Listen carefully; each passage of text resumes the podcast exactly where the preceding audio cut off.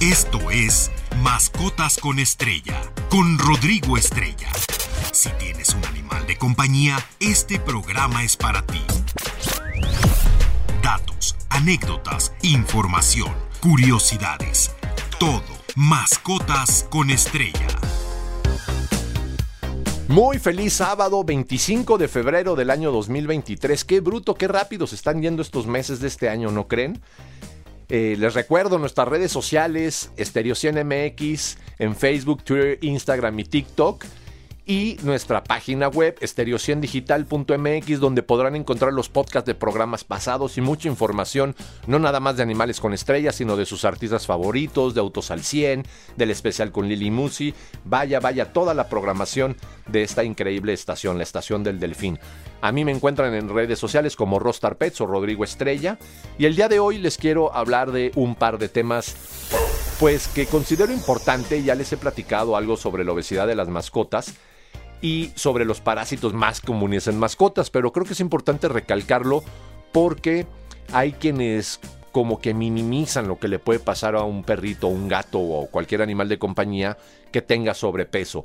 Y por otro lado, pues los parásitos eh, vaya, eh, si nosotros tenemos a nuestros animales de compañía libres de parásitos internos y externos, que es lo que les voy a platicar ahorita, porque hay diferentes tipos de parásitos, pues obviamente estamos cuidando su salud y previniendo que tengan futuras patologías. ¿No? Y también les voy a hablar, si nos da tiempo, un poquito de la tos de la perrera, pero quisiera dedicarle el último segmento a la efeméride del día 3, que es Día Mundial de la Naturaleza, porque es un tema sumamente importante y creo que debemos de hacer conciencia más allá de los dichos, de leerlo, de platicarlo, tenemos que empezar a actuar en pro de nuestro planeta y de los seres vivos con los que compartimos esta casa que le llamamos tierra, ¿no? Pues bueno, si ustedes me lo permiten, empiezo con el tema de obesidad en mascotas, ya que esto es un problema médico importante y tiene grandes implicaciones para la salud de nuestros animales de compañía. El sobrepeso o la obesidad, ¿no? Pues se define como la acumulación excesiva de grasa en el cuerpo, así a grandes rasgos. El excesivo aumento de peso en tu mascota pues obviamente puede afectar gravemente la calidad de vida, generar otras enfermedades, eh, problemas osteoarticulares, eh, diabetes, cáncer y obviamente pues esto va a reducir la esperanza de vida de nuestro fiel compañero.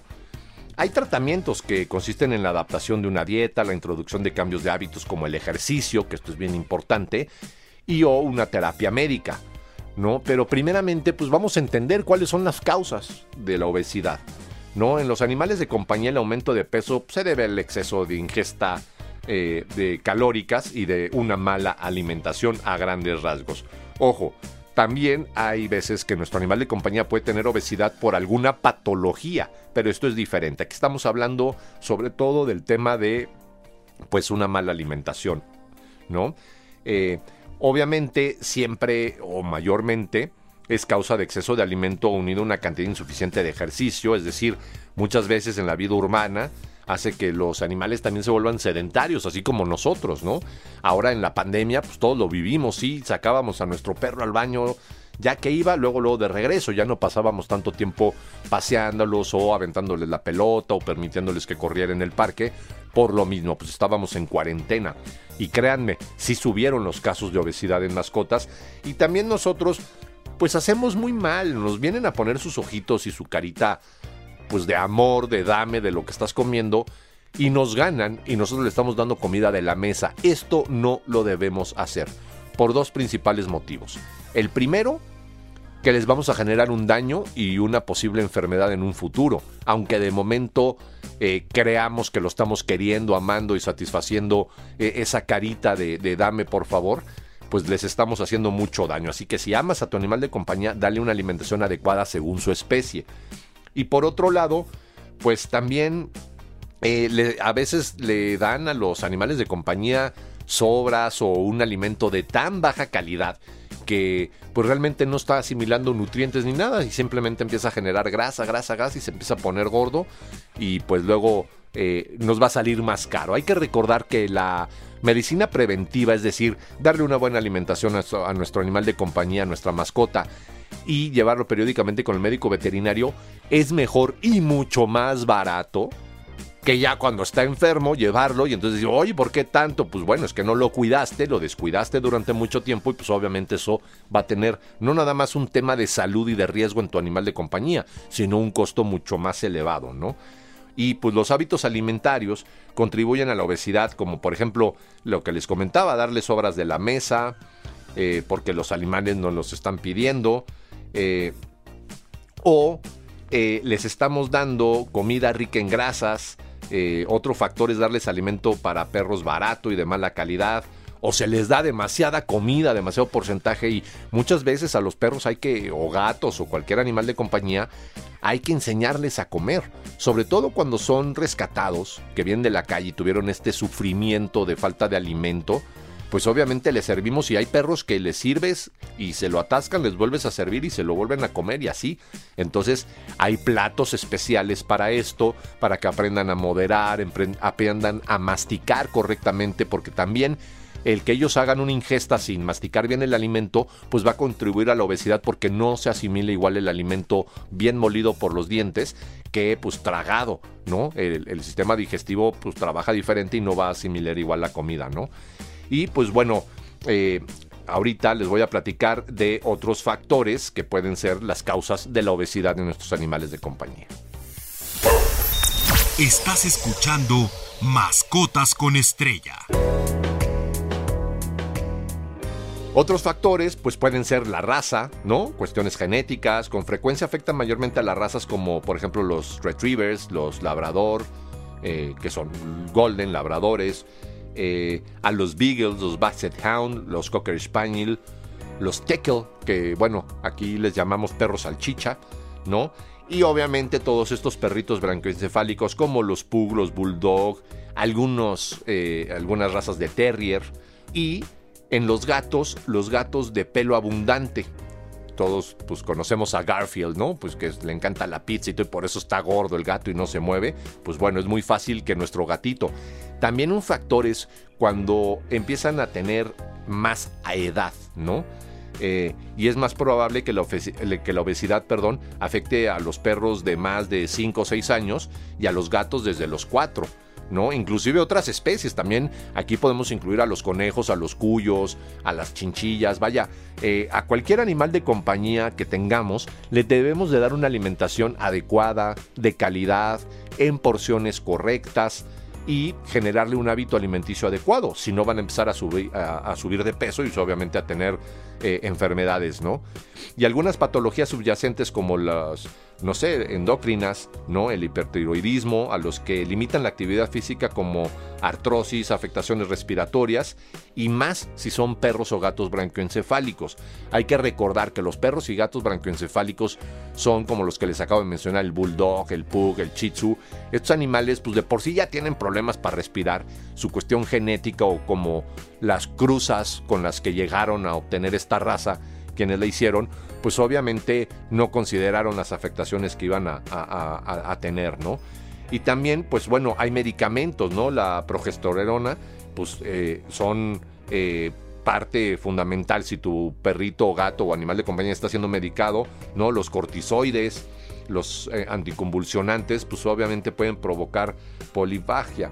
Y pues esto va a hacer que puedan subir de peso. Hay, hay personas que me han preguntado, y este es un tema muy importante, quiero hacer un paréntesis aquí, si por causas de la castración, eh, como conocemos aquí en México, la esterilización, ¿por qué castración? Porque estéril pueden hacer un animal estéril, ¿no? Vamos a decirlo así, no pinta la pluma del perrito, pero eh, la palabra correcta es castrar. Aunque aquí usamos la palabra esterilización, también está bien utilizada, pero yo prefiero usar la castración. Cuando castramos a nuestro animal de compañía, dependiendo de la edad, hay veces que claro que pueden empezar a subir de peso. Pero justamente por eso nuestro médico veterinario nos tiene que recomendar cuál es la mejor alimentación y cuál es la nueva generación de hábitos que le debemos de dar a nuestro animal de compañía para evitar que suba de peso. Y obviamente, pues los síntomas, ¿no? El exceso de grasa es peligrosísimo, puede interferir con el funcionamiento normal de los órganos internos. Imagínense, ya estamos hablando de un, un animalito obeso. Y la obesidad va acompañada de un mayor riesgo a padecer enfermedades graves, y obviamente si ya nuestro perrito tiene una patología, una enfermedad, eh, pues va a agravar las enfermedades existentes, la, obesidad, ¿no? Eh, otra causa puede provocar artritis, enfermedades cardiovasculares y respiratorias, diabetes, complicaciones en la anestesia o cirugía. Imagínense que tiene un accidente nuestro perrito y si está obeso, pues va a correr mucho más riesgo cuando lo tengamos que anestesiar, ¿no? Aunque sea anestesia inhalada, ¿eh? también corre en riesgo. Y pues esto obviamente nos va a poner eh, en una predicación si es que tenemos que eh, hacerle algún, eh, pues, intervención a nuestro, a nuestro animal de compañía. También, pues si tiene alguna infección, por ejemplo, infección cutánea, ¿no? Pues esto se lo va a agravar y van a ser mucho más propensos al cáncer. Hay que recordar que en la actualidad, 3 de cada 5 perros van a presentar algún tipo de cáncer. Y si tu perro es obeso, estamos casi seguros de que pueden presentar alguna de estas patologías. Entonces, eh, también importante comentar, el corazón se va a esforzar más va a perder condición tu perro, no va a jugar igual y cuando esté grande va a empezar a, tener problemas en las articulaciones y le vas a dar menos tiempo de vida y su calidad de vida va a ser peor que si estuviera en un peso ideal, ¿no? Y pues ¿cómo lo vamos a diagnosticar? Obviamente como cualquier enfermedad más vale prevenir que curar, como lo acabo de decir. Eh, y tenemos que ser proactivos y promover un estilo de vida sanos, no nada más para nosotros, sino para nuestras mascotas también. Y si creemos que, pues bueno, nuestro animal de compañía experimenta un aumento de peso anormal, hay que llevarlo al médico veterinario con un especialista en alimentación animal para que valore su condición física, así como prevenir o detectar a tiempo la posibilidad de que presente alguna enfermedad subyacente o que requiera perder peso, ¿no? Es esencial, esencial controlar sistemáticamente el peso y el índice de condición corporal de nuestras mascotas y no solo llevarlos a la consulta para vacunación o alguna enfermedad. Esto va a ayudar a comprobar que no está ganando más peso del normal y también deberán de tener más atención a los cuidados de los animales que sufran cualquier enfermedad, eh, pues eh, vaya, que ya eh, tenga, que ya padezca nuestro animal de compañía, ¿no? Y bueno, eh, vamos a un pequeño corte. Ahorita regresando voy a terminar con este tema de la obesidad y vamos a pasar a nuestro segundo tema del día. Quédense aquí en Estereo 100.1, la estación del Delfín. Todo sobre animales de compañía. Mascotas con estrella. Qué bueno que continúan con nosotros. Soy Rodrigo Estrella. Les recuerdo nuestras redes sociales, Estereo CNMX en Facebook, Twitter, Instagram y TikTok. También nuestra página web estereociendigital.mx donde podrán encontrar los podcasts de Mascotas con Estrella y toda la programación de Estereo 100.1, la estación del Delfín.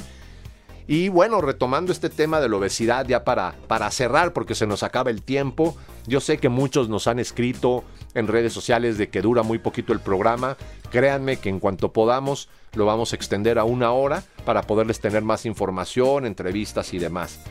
¿no? Pero bueno, de momento eh, eh, hay que considerar que un animal tiene un sobrepeso si supera entre un 5 y un 20% su peso ideal.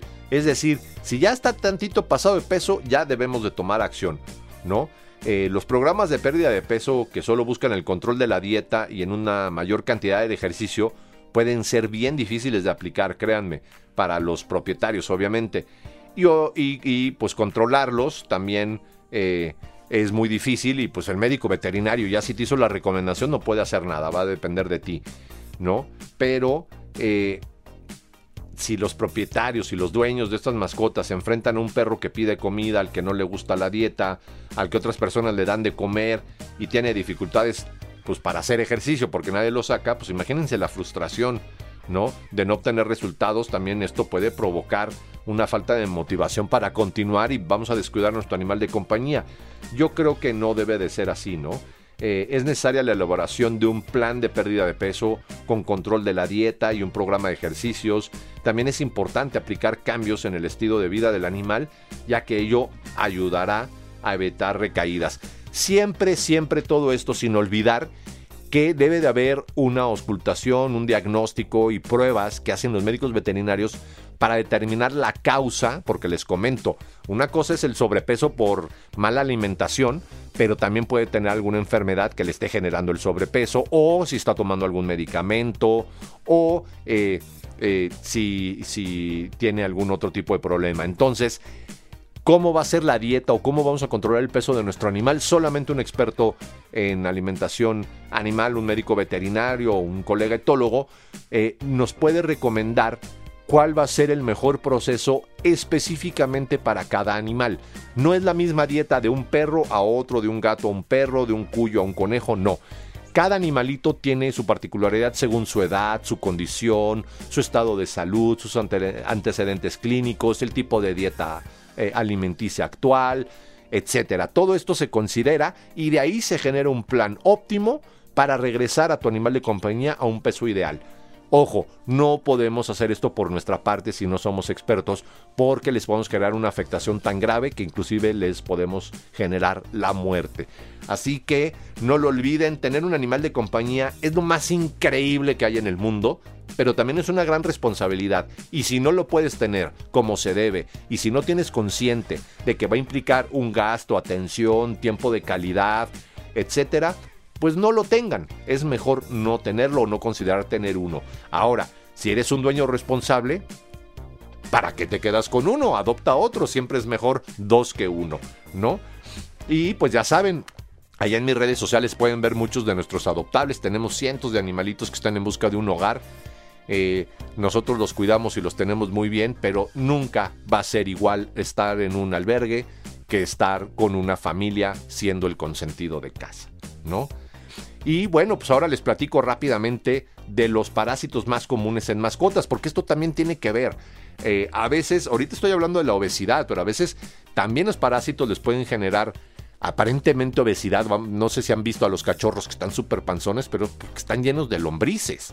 Y esto no es obesidad, eso es una parasitosis tremenda. O unos que están totalmente en los huesos y esto es debido a los parásitos, aunque se alimente bien el perro o el gato o el animal que sea, ¿no?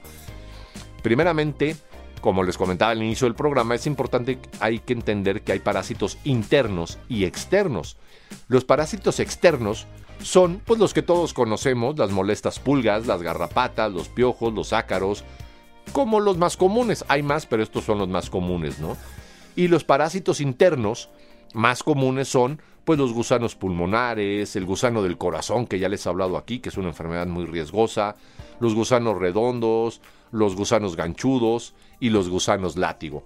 Estos 5 o 6 tipos de gusanos que les acabo de mencionar son los más comunes y estos parásitos pueden poner en riesgo la vida de nuestro animal de compañía. Así que recuerda, no solamente es el baño y la pipeta o el desparasitante externo, el polvo antipulgas que le debemos de poner a nuestro animal de compañía. Debemos también de desparasitarlo perdón, internamente con pues, los diferentes métodos que hay. ¿Y quién es el indicado para poderles eh, recetar el desparasitante adecuado? Vuelvo a lo mismo, según la edad, condición de salud, peso, eh, características de tu animal de compañía, pues un médico veterinario. Entonces acudan con ellos a la desparasitación y recuerden que siempre es bien importante tener el carnet de salud de nuestro animal de compañía. Ahí vamos a poner las vacunas, las desparasitaciones, el historial clínico y esto nos va a permitir poder llevar un mejor control en la calidad de vida de nuestro fiel compañero. Y bueno, ahorita regresando, pues ya les voy a hablar de la efeméride de esta semana que considero muy importante. Todo sobre animales de compañía. Mascotas con estrella. Pues bueno, ya para despedirnos en este último segmento, les recuerdo que el primero de marzo, o sea, ya en unos días, se conmemora el Día Mundial de los Pastos Marinos, uno de los ecosistemas más importantes en la mejora de las condiciones del cambio climático en el planeta. Y muchos me preguntarán qué son los pastos marinos. Los pastos marinos son plantas acuáticas que se adaptan al lecho marino, ubicadas en zonas de cierta profundidad en mares y océanos conforman extensas áreas de una sola especie denominadas praderas. Y pues obviamente hay de varias especies que también pues, se consideran praderas eh, mixtas, ¿no? Las praderas eh, de una sola especie son monoespecíficas, así se llaman. ¿Y qué contribuyen? Bueno, pues absorben una cantidad del dióxido de carbono que generamos los humanos y esto ayuda pues a la salud del medio ambiente, así que hay que cuidarlos. Pero la efeméride a la que me quería enfocar es la del 3 de marzo, que se celebra el Día Mundial de la Vida Silvestre, una fecha que proclamó eh, la Asamblea General de las Naciones Unidas en el año 2013. ¿Por qué se celebra esta fecha? Bueno, el Día Mundial de la Vida Silvestre se celebra el 3 de marzo en conmemoración al aniversario de la Convención sobre el Comercio Internacional de Especies Amenazadas de Fauna y Flora Silvestre del año 1973. Imagínense, ya hace 49 años. Esta efeméride también es conocida como Día Mundial de la Naturaleza, cuyo principal objetivo es concientizar a la población mundial acerca del valor de la fauna y de la flora silvestre.